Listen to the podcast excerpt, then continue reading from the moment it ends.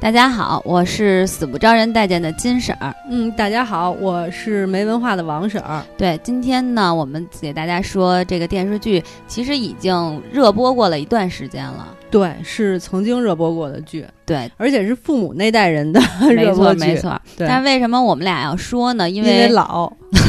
我想说，是因为我们也有这个情怀，哦我以为你说因为咱俩老了呢，就是父母那代人看，咱俩也 咱俩也看，就是小鲜肉们看的，小年轻们看的戏，我们已经看不懂了。嗯，也也有这个原因。对，对但是因为先说这部电呃这部电视剧的名儿吧，情满四合院儿，对，因为它是讲一个北京四合院里的这些呃人物的这些是是非非吧。因为嗯我和王婶儿也都是四合院里长大的孩子，所以其实有好多情怀，所以我们就看这片儿，觉得哎，确实是。第一是特别喜欢，第二其实有好多东西，我觉得就是我小的时候的那个影子，比如说比如说就是蜂窝煤、龙火，啊然后过年反正大家都打招呼啊什么的，还有贴春联儿还有互相送吃的呢。啊，对对对，嗯就这些。嗯，然后反正就是好多你都能想想到，就是你小时候，然后放鞭炮在院子里啊跑啊什么的，但它就那种其实年代比咱们要早好几十年呢。对，对吧它是六六十年代到九十年代，基本上这么三十年的一个故事，对，但咱们其实毕竟是九十年 代，抓住一个小尾巴。都不好意思了。对你说的，对我特别同意。而且还有就是这里边的很多演员，就尤其像何冰啊什么的，嗯他都是说的是北京话，对，特别浓正的京腔京韵。是。这个，所以你听着就会特别熟悉。对，其实但是你知道南方人是分不清北京话和东北话的吗？我不知道，真的就是咱们就是能听出这何冰说的是北京话，嗯然后就是比如小沈阳他们说的是东北话，但是就是南方人的耳朵里就是都是北方话，他们分不清东北话和北京话。就是嗯很多人都知道北北北京话会说儿各种儿，然后呢，但是他们。不太不不不太可能会说加对位置，但是现在爱用儿，好多人爱用儿。然后呢，就是您，就是咱们北京人不是老说您吗？嗯对对对，我有好多就是外地的朋友，就不是北方的外地，嗯南方的外地朋友，想跟我说您的时候用的都特别不恰当，因为我们已经是很熟的朋友了。他有时候还跟我说您，然后哎，或者人家觉得跟我不熟，对对对，一开始人家觉得跟你不熟，这是不是因为。他们不会用，他们不知道这您和你用在哪个度里合适。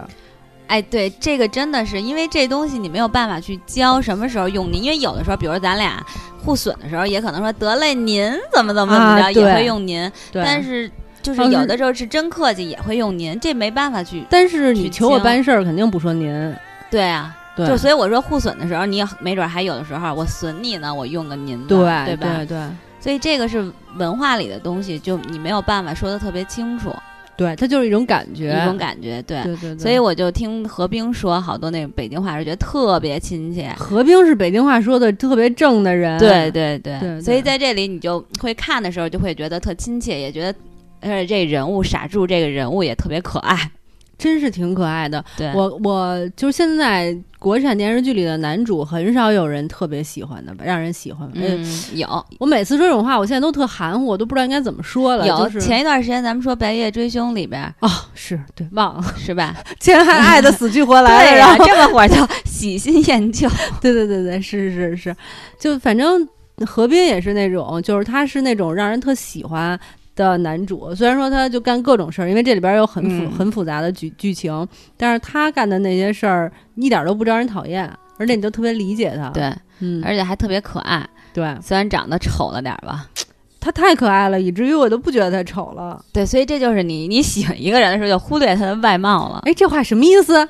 没什么意思。我就说事实嘛。但是接着你别老不正经啊，咱接着说这剧。好其实我觉得就是这部戏里边，其实都是那种大咖，都是仁义的那种特别有演技的那些演员，对对对对对，对吧？包嗯。括什么秦京如、秦秦淮淮如对然后许大茂、方子哥、方子，对 对，你说剧二大爷大二大爷、大大大爷，对对还有对，三大爷，三大爷正经演的不错，不错。那个小市民那种小抠、小算计劲儿，对，还演有是特别好。鲁媛演的老太太，对。我特喜欢那老太，太喜欢那老太太。我也是，该聋的时候就聋，那个小人精对对对，所以就是感觉真的是，就是你会发现一部好的剧啊，除了编剧好，嗯，演员太重要了。我跟你说，我看这部剧就是感觉就是剧情我都觉得是次要的，演技看的人舒心，你知道吗？对，就是你现在看好多国产剧，你就莫名尴尬，就全身起鸡皮疙瘩，膈应，然后就必须得马上关了，因为你再看下去就想死。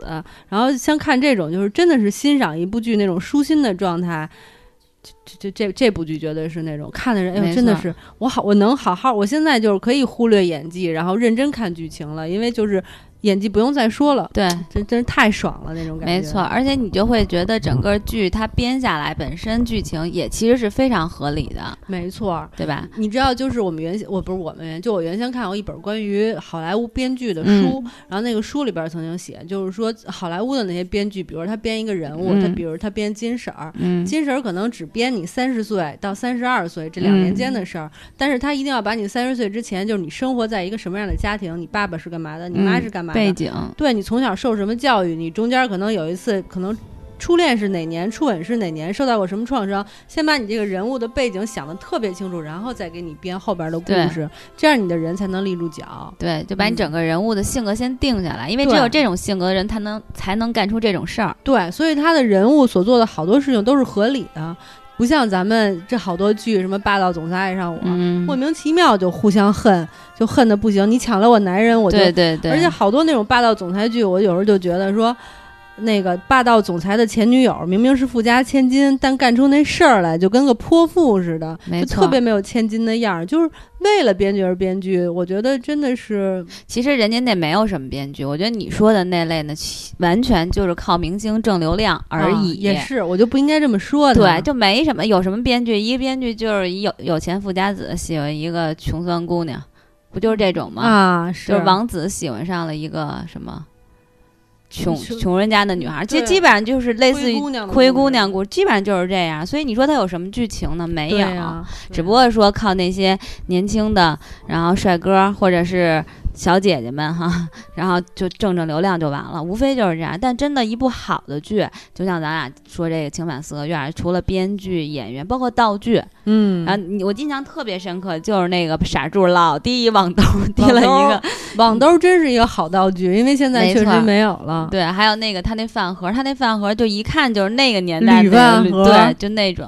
嗯所以我觉得他就是所有的地方其实都做的挺到位的，嗯，用心了。没错我。跟你说，仁义就是这种怎么说呀？就仁义这种这种团，这种好的这个地方，就就不能允许你的演员去干那种对不起你自己名声的事儿。我就这么想啊，因为就是反正不知道别人，在我们北京人心里、嗯就觉得像人一出来演员就正经是演员，是，嗯，应该是好好演戏的那一类。对，会好好演戏的那对一类，对所以说，就这部戏，其实现在特别火，这个片儿，好多人看了以后，就是尤其是在北京人当中啊，当然这个没有什么其他意思，但是就是我跟我们单位同事那天跟他聊天呢，北京孩子。然后他八九年的啊，小孩儿也是。我说那个《情满四合院》你看了？他说必须看呀，这能不看吗？那可不吗？就是我觉得就是可能更多的应该是北京人对他的那种喜爱、情怀，情怀，对对因为客观说，就是好多他说那话呀，或者是那个能不能理解到位，是客观说，可能真的像你说，南方的朋友可能就不一定能完全理解到。对，但是不排除南方朋友也有那个北京通哈。对对对对对，对对对对对对，其实嗯，不过不过说实在的，就是抛开那个。就是咱们抛开演技，抛开北京人特有的嗯情怀，然后包包括抛开咱们俩对四合院的情怀，这些都抛开，你单说剧情，我觉得也挺好看的。对，因为我觉得它特别有意思，就是说他这里边的坏人啊，不是那种就是莫名其妙的坏。许大茂，许大茂就是我有时候你就说许大茂特坏，可是你仔细看，就如果你站在许大茂茂的角度讲的话，他就是有点自私，然后他做什么事儿，对从他自己的心理来说是合理的，不像好多坏人就做那种费力不讨好的坏事儿，就好多电视剧就不合理，他就特别合理。然后而且比如说像二大爷，嗯，梆子哥演的二大爷特别坏，就是也不是特坏，他是那种也是自私官儿迷。然后呢，他也有他的正义感和善良的一面儿。就是他有时候坏呢，他也不是说存心，我就为了为了害你而嗯害你，对他只不过就是比如在利益面前可能会有一些选择，但是他也会选择那种不太伤害人的那种。然后比如三大爷也是，就是说点闲言碎语啊，嗯特别计较啊，跟自己儿子也计较啊什么的。其实都说白了就都没有说那种让人难以理解的坏人，他都是非常合理的存在。对，我觉得但是特棒，嗯很多、我看真就有很多网友啊留言都说这部片儿三观太不正了，怎么那傻柱见一个就爱一个呀？怎么那个秦淮如就得那个看人家男主跟这女的好，那女的好就得破坏人家呀？什么这那？说这第一大反派就是许大茂，然后什么就就是这种观点啊。嗯但是就刚才你说的，我觉得。真的，其实这部片儿它更多的反映的是人性，嗯就是真的都是小人物。其实你说哪个人我们不不自私，你完全没有一点私心，不可能。嗯，其实人都是就像你刚才说的，二大爷、三大爷是。其实你说他真是坏人吗？不是，不，嗯，就是包括许大茂来说，嗯他只不过就是说有那么点儿私心，嗯然后也没有说做出什么伤天害理的这种事儿。我记得有一集特逗，就是他跟娄小娥分手了，嗯然后要上娄小娥他们家要人家财产去，嗯也不是要财产，就是说不让他跟那个呃傻柱好，嗯就说你别跟傻柱好，你要跟他好，我就揭发你们家嗯什么的。然后娄小娥说你就是混蛋，就什么就骂他一顿。然后那个许大茂就说我要真混蛋，我就直接带人来抄你们家了。我跟你说这干嘛呀？然后我就觉得他演这真是挺好，就是他可不是吗？你要是真是特别生气的这坏人，你就。把傻柱打那个年代，你把傻柱打死都没问题，他也没这么干。他那会儿已经是什么，好像保卫组组长，对呀升官了。对啊，就是完全人家没这么嗯干，就说明这都不是本，就是不是那种，呃，就是性性格内心上的那种坏人。你刚才说这，我突然想起有一集，就是嗯许大茂就冤枉那个，不是不是许大茂，是傻柱冤枉那个许大茂，然后就说他昨晚什么裤衩丢了，嗯然后说是他跟那个一个女同志喝多了酒，然后在那个墙角要做那个。不好的事儿，得亏我嗯看见了。后来大家就说，那要这样就得给他压场子去，压派出所去。后来那个傻柱一看，又，大家都上来真的了，他说：“哎呀，我开玩笑呢，这事儿是我编的，我编的，我错了。”对，就真的其实就是他编的嘛，他只是为了整那许大茂而已。对呀、对呀、但就说傻柱这个人物的性格，而且真的就是开玩笑归开玩笑，闹归闹，但其实真的到伤害他时候，他其实知就道不干了，就不。干了。对对对，而且你像秦京茹那么伤害他，嗯也不叫伤害他，就是冲冲他来的，结果嫁给别人了，嗯，人家不是该帮还是要想办法帮吗？对呀、要不是他帮秦京茹假怀孕或者出招什么的，他也不可能嫁给许大茂最好。嗯，对啊，对所以就是说我可能小朋友们不太懂这种人性，或者说现在的剧所谓的那个好人和坏人是那种大是大非、生死之间的那种坏人。其实对，这种在我们生活里，说实在的，我一般赶不上。我们活这么多。年了，都赶赶不上。就是一般的我们所谓的坏人，也就是这样，使对点阴招什么的。对对对，你说哪有那种就是坏，把你们公司让你们倾家荡产、家破人亡，哪有这事儿啊？对吧？嗯，所以我就觉得说，可能小朋友还是太欠了，应该多看点这种戏。看那种脑残剧，确实你不知道人生是什么。一般偶像剧里边就是家破人亡，对对对，就他们那种是微观可能会比较简单，杀父之仇，不是你死就是我亡，得是这么一个状态，对对就不会像。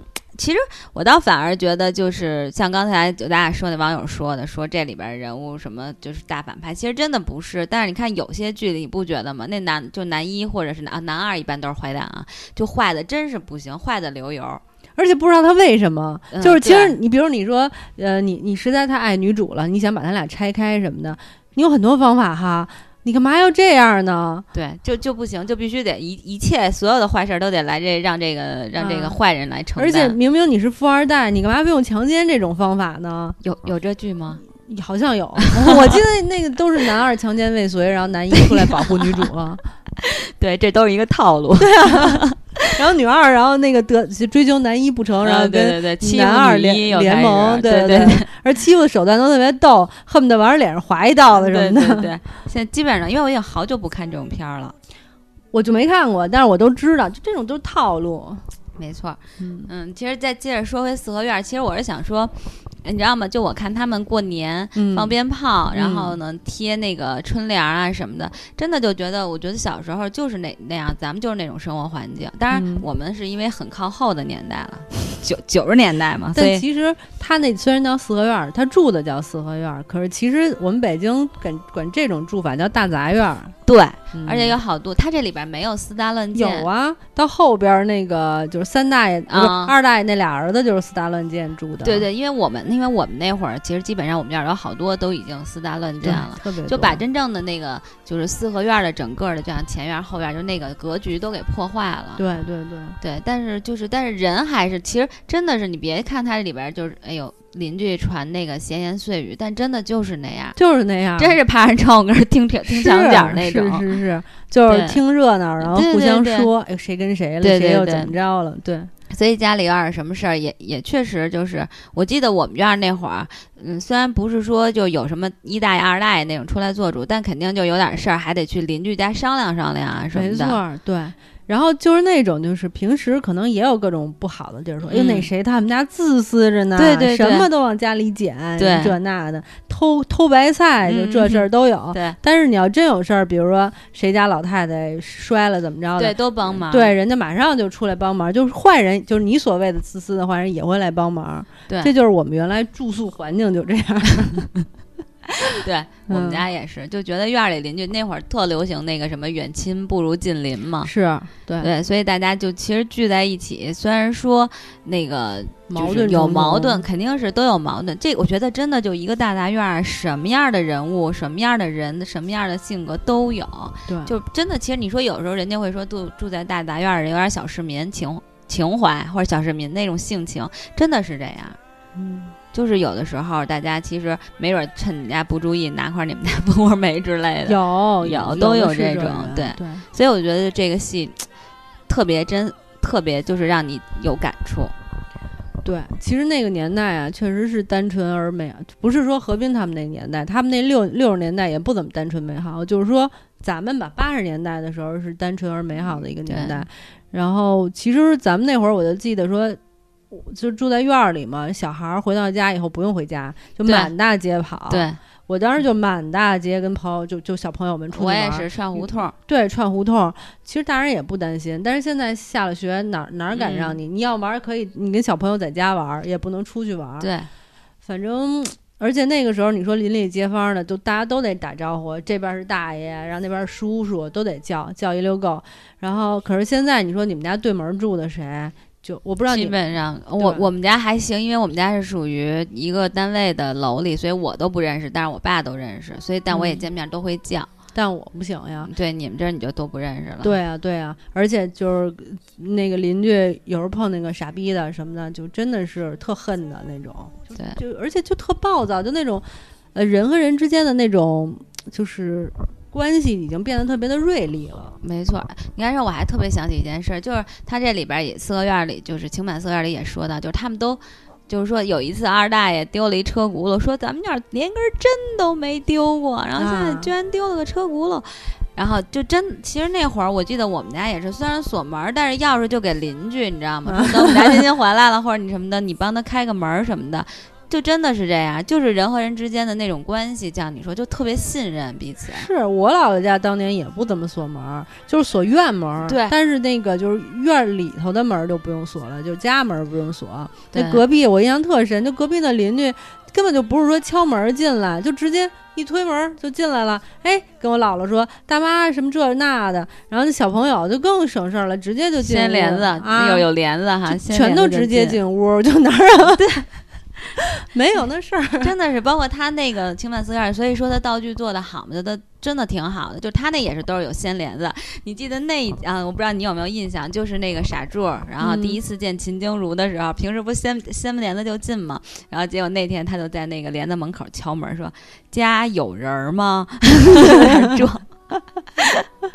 对对对，其实。我觉得就是这些小孩真是不太懂，就是说傻柱见一个爱一个，真不是，因为他们那个年代不像现在似的见一个爱一个，他们都是靠介绍的。。对基本上就是一般家里看着你们两两方的条件相当，给你介绍一个，大部分人也就都同意了。对其实傻柱他倒不是说见一个爱一个，他只是人家介绍了他就同意了而已。对，而且嗯，那个时代不像咱们就是什么恋爱呀、什么的这种东西，对他们来说好像就是观念里没有那么强的这种恋爱自由这种观念，就没有什么恋爱呗，就就就像你说搭伴过日子，我觉得这人不错，行，对，然后就就一块儿过上了。对，所以所谓的就是现在观念里所谓的渣男，根本就不是这么回事儿。你要真说渣男，就是许大柱一个人是，呃，许大对许大茂，一个人是渣男，对就是欺骗女性感情。对对对，跟好几个女同志乱搞男女关系，对对对，也就这样，其他人就都还是负责任的人。没错。嗯，哎，反正我是觉得，你知道吗？我看这部片儿，基本上看到每一集的时候，我都会笑，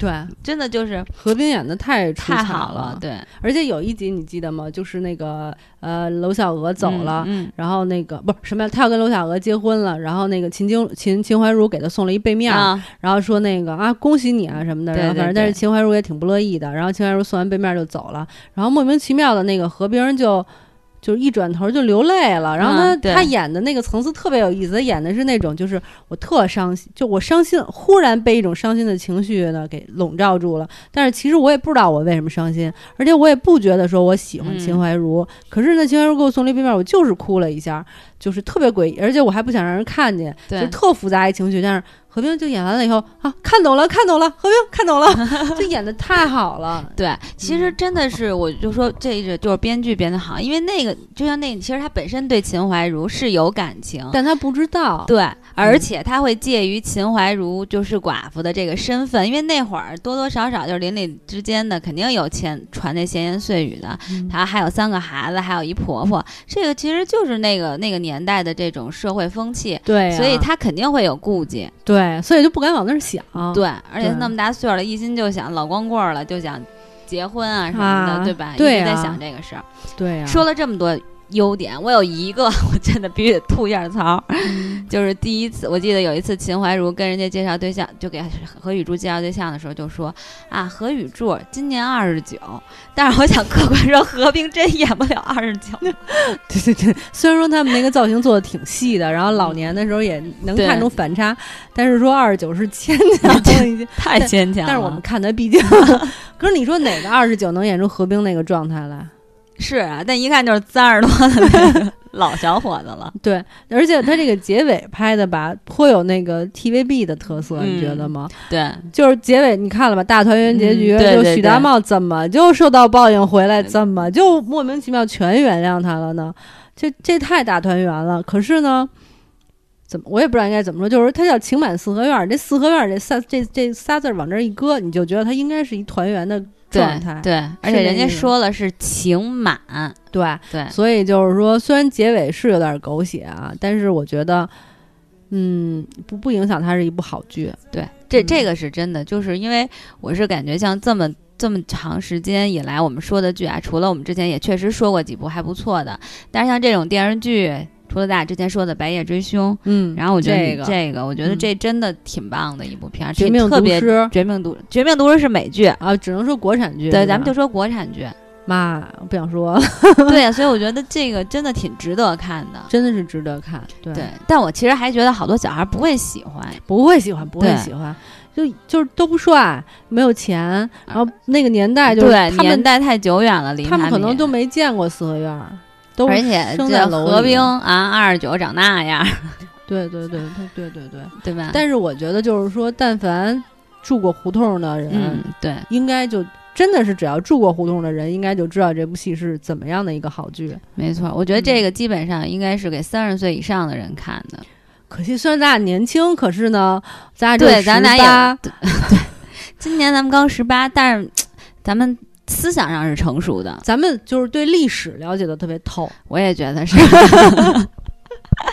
说完这话，我觉得肯定好多人已经要吐了。对对对，行，那反正无论如何，我觉得那个我都没什么可说，就是利剑利剑利剑，就是这是就我妈他们一定看，我妈我妈、我爸、我爸都看看了两遍了。啊，是你爸一定爱看，一看就是你。哎，对了，我刚刚想说结尾，想起一事儿来，嗯就是那个二大爷他那俩儿子连夜搬走，你不觉得这事儿？但是我一看那剧情的时候，我就说这真事儿啊，这个对对，这真事儿我们家当时搬家也是连夜搬，是啊但是我们当时只是搬了一个洗衣机。不是你们家，是你们亲戚家，啊，对，我以为你们亲戚吗？啊，对对对，我们但那这就别说了。啊，对对对对对是吧？这都是真事儿，所以特别就是真的太写实了，怎么就连这都能演出来？我觉得这这特别好。这编剧我我不知道是谁，但是我觉得他应该也是有过这种老北京在胡同里生活的这种经历。对，这个所有的都特别的真实。对，要不然真的很难写出来。对，对吧？你要没有这个经历，你编真编不出来。没错，没错，这绝对是，这都不是编的情节。对对，那成吧，现在可以正式结尾了吧？可以了，结了吧，那就。反正我没什么可说，因为我们从开头到现在一直都推荐这部戏，说巨好无可比。对，嗯，而且我相信应该很多人也都看过了，就没看过的赶紧看去。对，对对对，好吧，那今天说这么多，好的，嗯，拜拜。